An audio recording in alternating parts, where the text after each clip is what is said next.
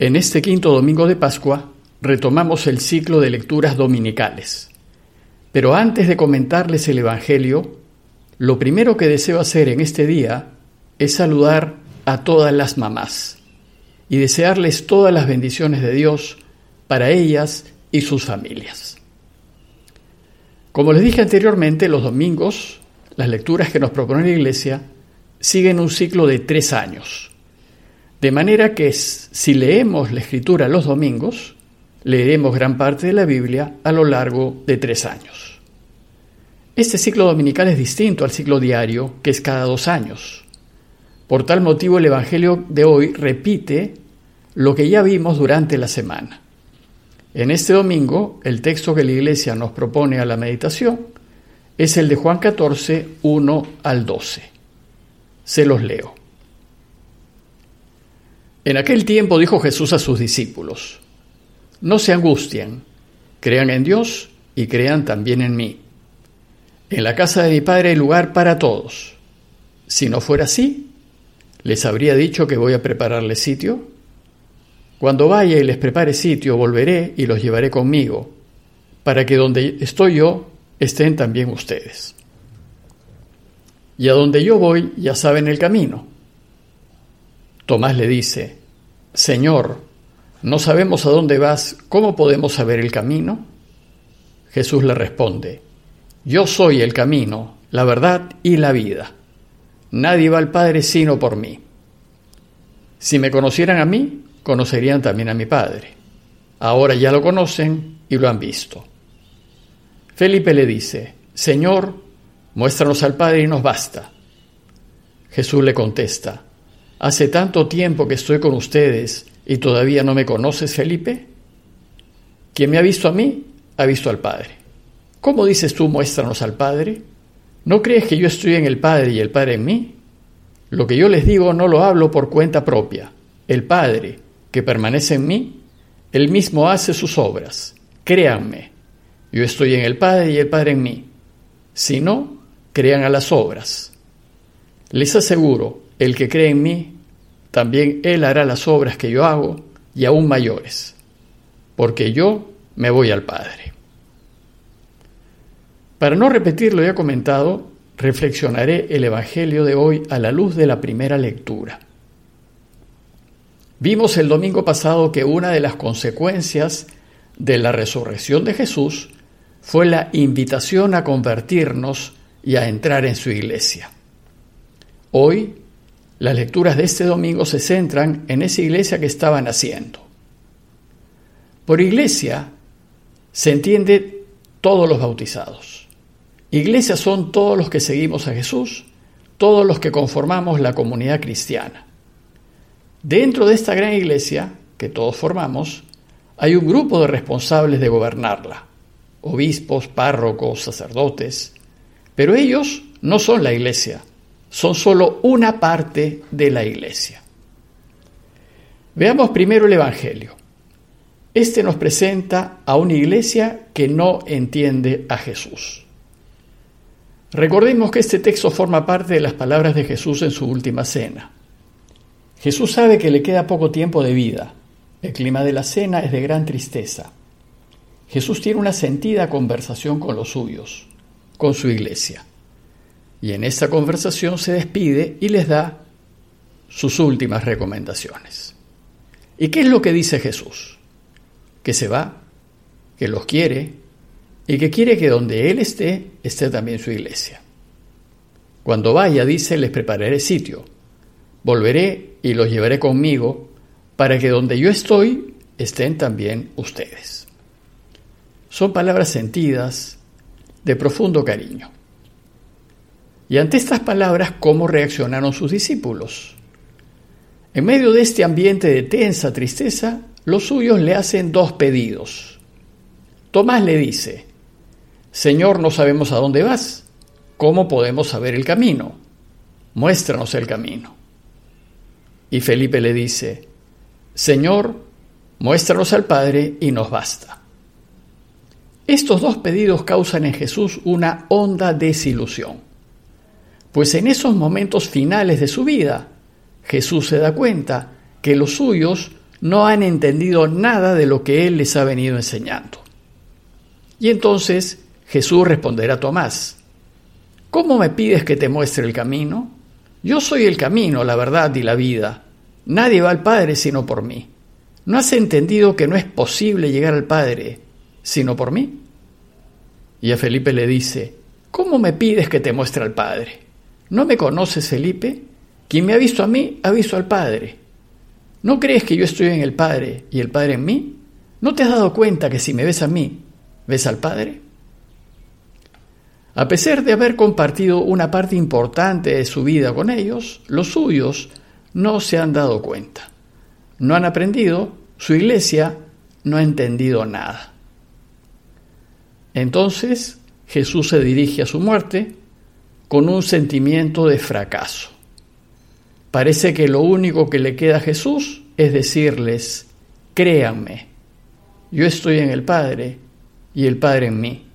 Si no, al menos crean a las obras. Pero la primera lectura, la lectura de hoy, nos habla de una iglesia exitosa. Les leo el texto que es de Hechos 6, 1 al 7. En aquellos días, al crecer el número de los discípulos, los de lengua griega se quejaron contra los de lengua hebrea diciendo que en la distribución diaria de los alimentos no atendían a sus viudas. Los doce convocaron al grupo de los discípulos y les dijeron, No nos parece bien descuidar la palabra de Dios para ocuparnos del servicio de las mesas. Por tanto, hermanos, escojan a siete de ustedes, hombres de buena fama, llenos de espíritu y de sabiduría, y los encargaremos de esta tarea. Nosotros nos dedicaremos a la oración y al ministerio de la palabra. La propuesta les pareció bien a todos y eligieron a Esteban, hombre lleno de fe y de Espíritu Santo, a Felipe, Prócoro, Nicanor, Timón, Pármenas, Nicolás, prosélito de Antioquía. Se los presentaron a los apóstoles y ellos, después de orar, les impusieron las manos. La palabra de Dios iba extendiéndose y en Jerusalén crecía mucho el número de discípulos. Incluso muchos sacerdotes de los judíos aceptaban la fe. El texto empieza diciéndonos al crecer el número de los discípulos y termina diciéndonos y crecía mucho el número de los discípulos. Este texto de Hechos parece estar en contradicción con lo que nos ha relatado el Evangelio. El Evangelio nos da a entender que el proyecto de Jesús terminó en un fracaso. Los suyos no entendieron nada y finalmente lo abandonaron. Sin embargo, la primera lectura nos dice todo lo contrario, que su iglesia crecía. ¿Qué pasó? ¿No lo abandonaron todos? ¿No había sido un fracaso su proyecto?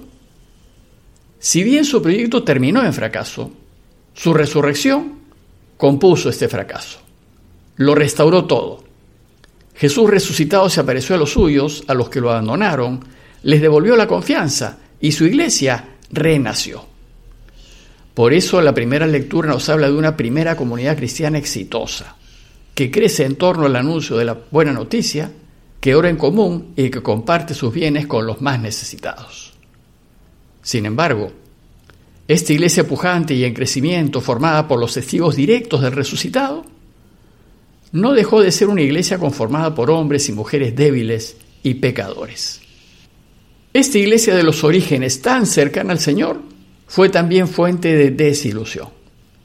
Jesús había insistido tanto en el amor al prójimo, en el acoger al pobre y al necesitado, y en el no hacer distinción entre personas. ¿Y qué sucedió? La iglesia real, la concreta, la guiada por hombres frágiles y pecadores, hizo todo lo contrario. Hechos nos cuenta que en esa primera iglesia había división. Dice, al crecer el número de los discípulos, los de lengua griega se quejaron contra los de lengua hebrea diciendo que en el suministro diario no atendían a sus viudas. Se trata de una situación que se dio cuando todavía vivían muchos testigos de su resurrección. Muchos de ellos habían estado con Jesús, habían comido con Él, lo habían tocado. Y sin embargo, se da una división que pone en evidencia la fragilidad humana. Los cristianos de origen hebreo favorecen a sus viudas en desmedro de las viudas de los cristianos de origen griego. Y con razón, los cristianos griegos se quejan. Entonces se dirigen a los apóstoles para que pongan orden. Y estos se preocupan de solucionar el problema y tomar una decisión.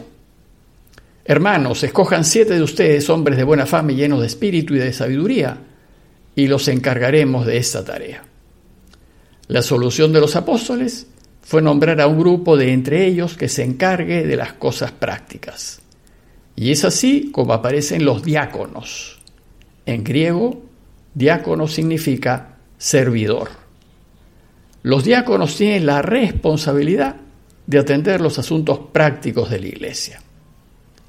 De lo dicho podemos concluir que la iglesia, nuestra iglesia, nosotros somos en parte una iglesia santa porque contamos con la fuerza del resucitado y Él nos acompaña.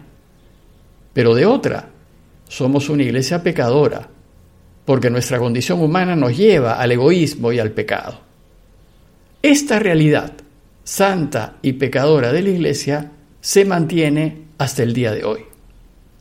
Hoy seguimos mostrando muchos signos de santidad, pero desgraciadamente también muchos signos de pecado.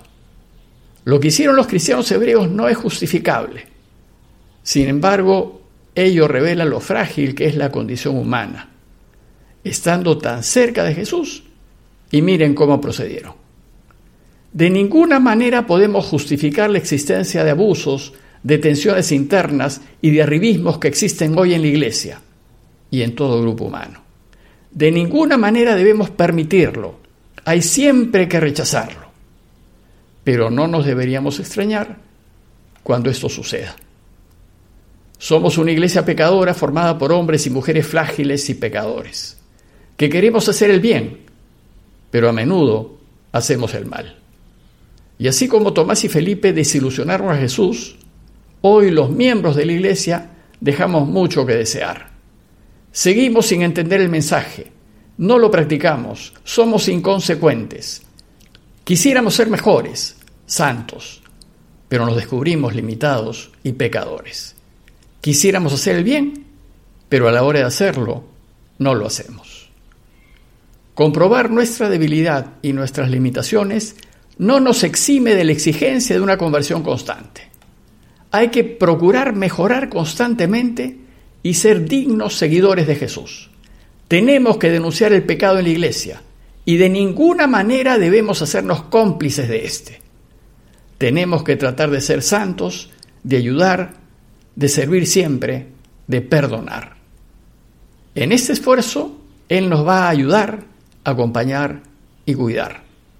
Por eso, a pesar nuestro, la iglesia que Él fundó ha sobrevivido hasta el día de hoy y sobrevivirá, pues Jesús sigue confiando en su iglesia, sigue confiando en nosotros. Pido al Señor que así sea, para que podamos colaborar a que Él reine en el mundo y lo transforme para bien de todos. Parroquia de Fátima, Miraflores, Lima.